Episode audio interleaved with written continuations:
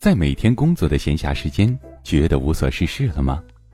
找不到自己的人生方向吗？还是在自己的人生十字路口不断的徘徊不前呢？你是否也烦恼过如何找到自己热爱的事业？你的人生有什么可能？你更尊敬哪一种人？你为什么而工作呢？朋友，谨以此文送给在苦难中的你，在装睡的你，怕走弯路的你，送给不完美的你，爱自由的你，追寻生命意义的你。感谢您倾听由古典编写、叶痕播讲、由喜马拉雅出品的《你的生命有什么可能》第二十回。有一次呀，为了去北大光华讲这个创业者的生涯，我们专门对那些顶级的华人成功者、进入福布斯排行榜的华人做了一个生涯研究。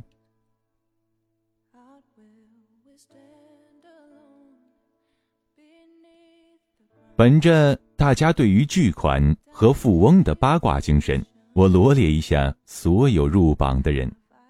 富翁们平均年龄五十六点六岁，财富为六十点九四亿美元。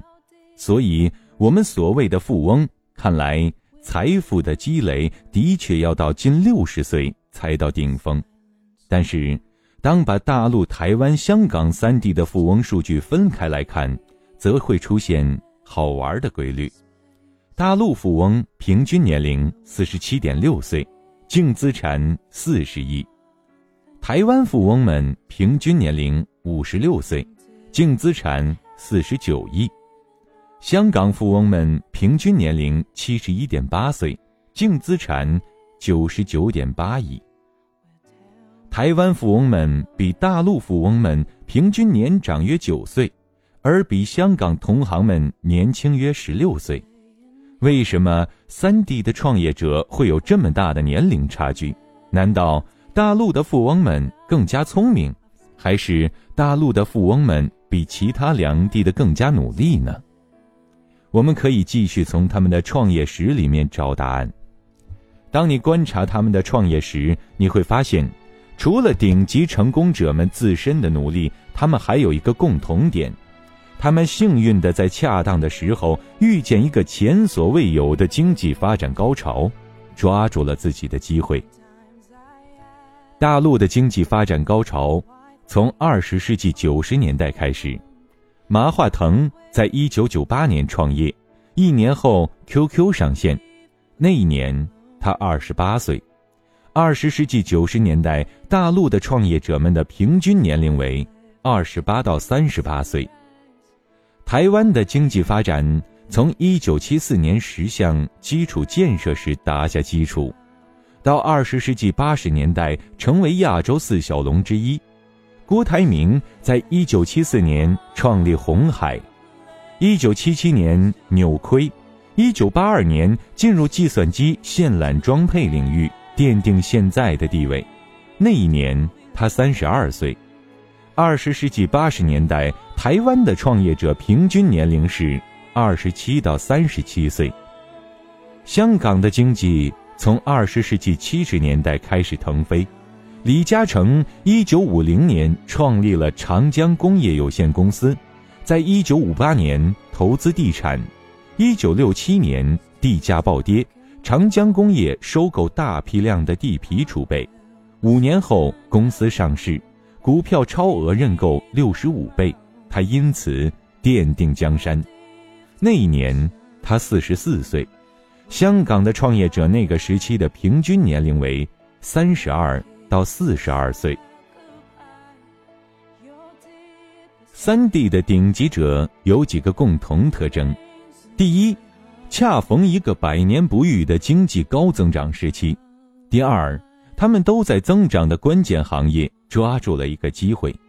第三，他们当时基本都在二十七到四十岁之间，而且在这个关键领域已有一段时间创业积累。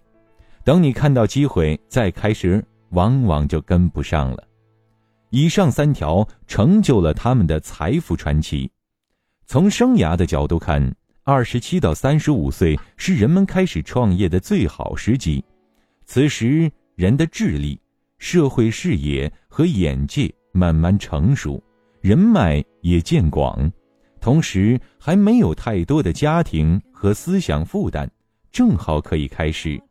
一旦过了这个时机，不是负担太重，就是害怕失败，很多人宁愿做职业经理人。如果第二条。在关键行业抓到关键机会，考的是后天的眼力的话，第一条和第三条则有很大幸运成分在。谁也无法独立掀起大潮，而谁又能管得住自己的年龄呢？他们恰好在百年不遇的经济腾飞时期，在合适的行业，在合适的年龄做好了准备。才成就了他们幸运的财富传奇，这让我想起中国一句老话：“生死有命，富贵在天。”机遇、天赋与勤奋是获得巨大财富的必要条件，缺一不可。成功者一定都是努力奋斗的，但是努力奋斗不一定就能获得巨大的成功。我们的确可以通过努力获得应得的财富，甚至走上时代的顶峰。但是，那些走上顶峰的人需要多一分幸运和机遇。只要努力，定有小成。但是，极端的贫穷和富有有很大程度由机遇决定。成功路上的竞争，并不公平。成功可以复制，可没法粘贴呀。如果巨大的成功如此依赖机遇，那么模仿成功人士的故事似乎是最好的方式。毕竟，这些方式他们尝试过，这也是成功故事如此泛滥的原因。但是，大部分的成功故事可以复制，但却无法粘贴到你身上。听听这个生涯案例：志明。二十二岁毕业，父母帮他在家乡电厂安排了一份不错的工作，但是他想要离开这个安逸的二线城市，去大城市里尝试一下。他找周围的人寻求建议，他的二姨，一个在电厂工作多年的会计，告诉他：“没意思，外面还是一样，我好多朋友都出去又回来了，混的还不如我。”叶落归根，你最后还是要回来的。他在老家地税局的发小则劝他说：“去吧，一定要出去看看。我这一辈子就这么完了，特没意思。”他来自上海的室友告诉他：“肯定是大城市啊，大城市发展机会多，而且眼界也不一样。年轻时多体验比什么都重要。”他的母亲很心疼他，傻孩子。外面哪有那么好混？物价高，房价高，还是回来吧。你爸给你安排的工作多好啊！回来离我们也近，你以后就会知道，好好过日子比什么都强。你从小就没有离开过家，一个人照顾不好自己，当爸妈的不会害你呀。说到这里，妈妈哭了。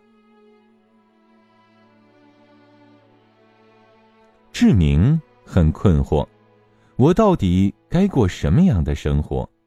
正在读这本书的你，有没有过类似的困境？在每一个人生的十字路口，我们都会遇到这样的情况。我们像站在任何一个城乡结合部的车站，这里停着无数块载满人的车，在每一辆车上都站着一个人在卖力兜售：“快上，快上，马上走了。”这个时候你会上哪一辆车？到底哪一辆车是你的命运终点呢？我们有理由相信父母、二姨、发小与室友都是真心为志明好，他们也给出了自己所相信的最真实的看法。但是，为什么他们的建议那么不同？哪个才是最合适的？他又该怎么办呢？还记得小马过河的老故事吗？小马希望过河，又不敢。老马建议他问问朋友们。老黄牛说：“河流很浅，过河就是小菜一碟。”小松鼠说：“河水深不可测，有去无回。”小马困惑了，回去问妈妈。老马鼓励小马自己试试看，当然，老马自己走过，知道那条河不至于把他亲儿淹死在那儿。最后，小马成功渡河，并且理解到，别人的建议总是别人的，主意只能你自己生成一个。智慧的老马懂得这个秘密。当人们告诉你你应该怎样怎样的时候，他们其实真正是在说：“如果我是你，我会怎样怎样。”我把这个思维模式称之为建议翻译器。你可以自动的把他们的话改个内容，很多事就会豁然开朗。一听到“你应该”，就换成“如果我是你，我会”，因为。让我们翻译一下对志明的建议。二姨说：“如果我是你，我还是要回来的。我喜欢宁静的生活，我在这里过得很好。”发小说：“如果我是你，我当年就会离开的。我渴望激情的生活，在这里过得很无聊，真的不想一辈子这样过下去。”室友说：“如果我是你，我一定会去大城市。”我喜欢未知的可能性，从小在城市里长大，觉得机会和视野非常重要。母亲则说：“如果我们是你，就选择安安稳稳的生活。我们事业上已经没有新的可能，所以觉得家庭最重要。”当你安装上建议翻译器，你会发现，他们每一个人都希望你好。之所以建议不同，是因为他们对好的标准不同，因为他们本身就不一样的人呀。就像那些拉你上车的长途汽车售票员，他们每个人都希望你坐上他们自己的车，这天经地义。问题是，你自己想去什么地方？亲爱的听众朋友，您现在正在收听到的是《你的生命有什么可能》。本文作者古典播讲叶之痕，制作喜马拉雅。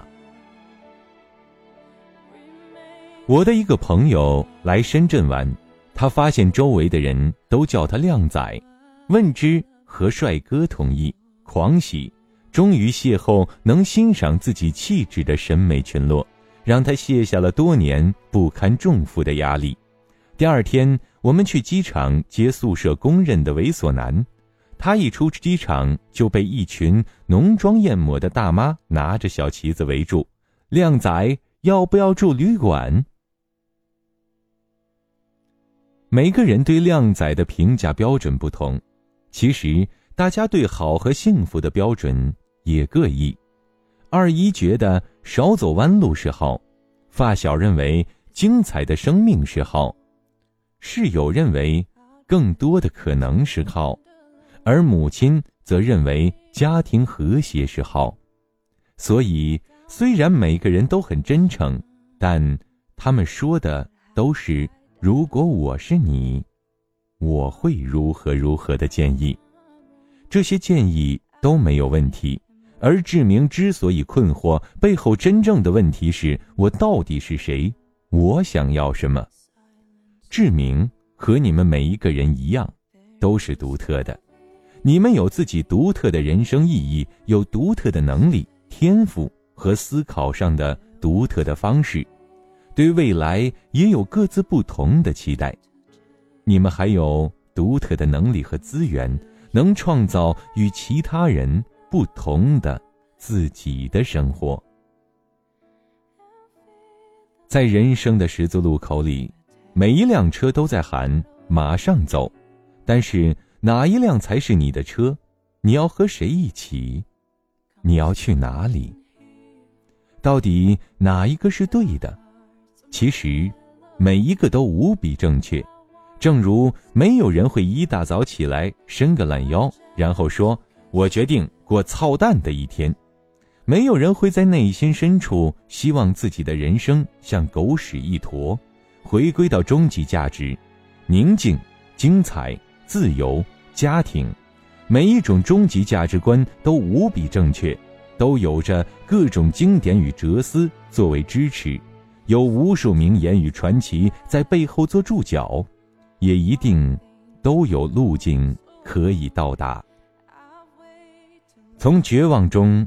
寻找希望，人生终将辉煌，但是你选择哪一种颜色的辉煌？是耀眼，是气质，还是精彩，亦或是宁静？这，才是个问题。所以，当别人的成功可以复制，但是不能粘贴，很多时候甚至连操作系统都不同。每一个渴望成为独立个体的人，都需要创建自己的定见。开始肯定是没有，那么就多收集各路的信息，小范围的试试错。先上一辆最想上的车，舒服就坐下去，不舒服尽快下车，然后回到车站。这次你的选择一定会更加精准。定见不诞生于别人的建议之中。而是在自己一次次的试错里，我们不是找到自己的样子，而是成长为自己的样子。什么？你问我，如果是我，我会如何作答？我也有自己的定见，我会说，如果我是你，我会尽快开始尝试一下，因为如果不尝试，我们永远也不知道前路是否适合。我痛恨像傻子一样站在路口等待答案，期待某一天会出现大师般的人告诉我我该如何如何。我也痛恨某一天我随便上了一辆车，仅仅是因为那一瞬间有人声音很大，而我又恰巧寂寞难耐。后悔没试过和后悔做砸了的量级永远不一样，前者让你更懦弱。后者让你更智慧。不过，即使你此刻再认同我的说法，也请你记得，你不是我，永远不是，也不应该是。尝试梳理一下前面我们得到的结论，所有的建议都是如果我是你的，我会怎么怎么做的建议。你的人生方向是你自己找出来的，不是听回来的。你得知道。自己想要什么，至少你应该开始试着去知道。但是，我们会不会遇到这样一种情况：有这么一个人，与我完全没有利害关系。神奇的是，他完全就是我希望成为的那个人。我是否可以不用自己创造点什么，而去粘贴他的成功之路呢？这样的成功，是否能够复制呢？我们身边这样的人并不少。我们奉他们为人生偶像，看他们的传记，仿他们的言行，追随他们的道路，希望成为他们那样的人。这是件挺好的事，因为目标一致的成功，至少复制起来比较容易。但是，我依然要说，这样的成功可以复制，却无法粘贴。亲爱的听众朋友。感谢您收听由喜马拉雅出品的《你的生命有什么可能》，本文作者古典播讲叶之痕。今天的节目就播讲到这里，想要收听更多精彩内容，欢迎下载喜马拉雅手机客户端。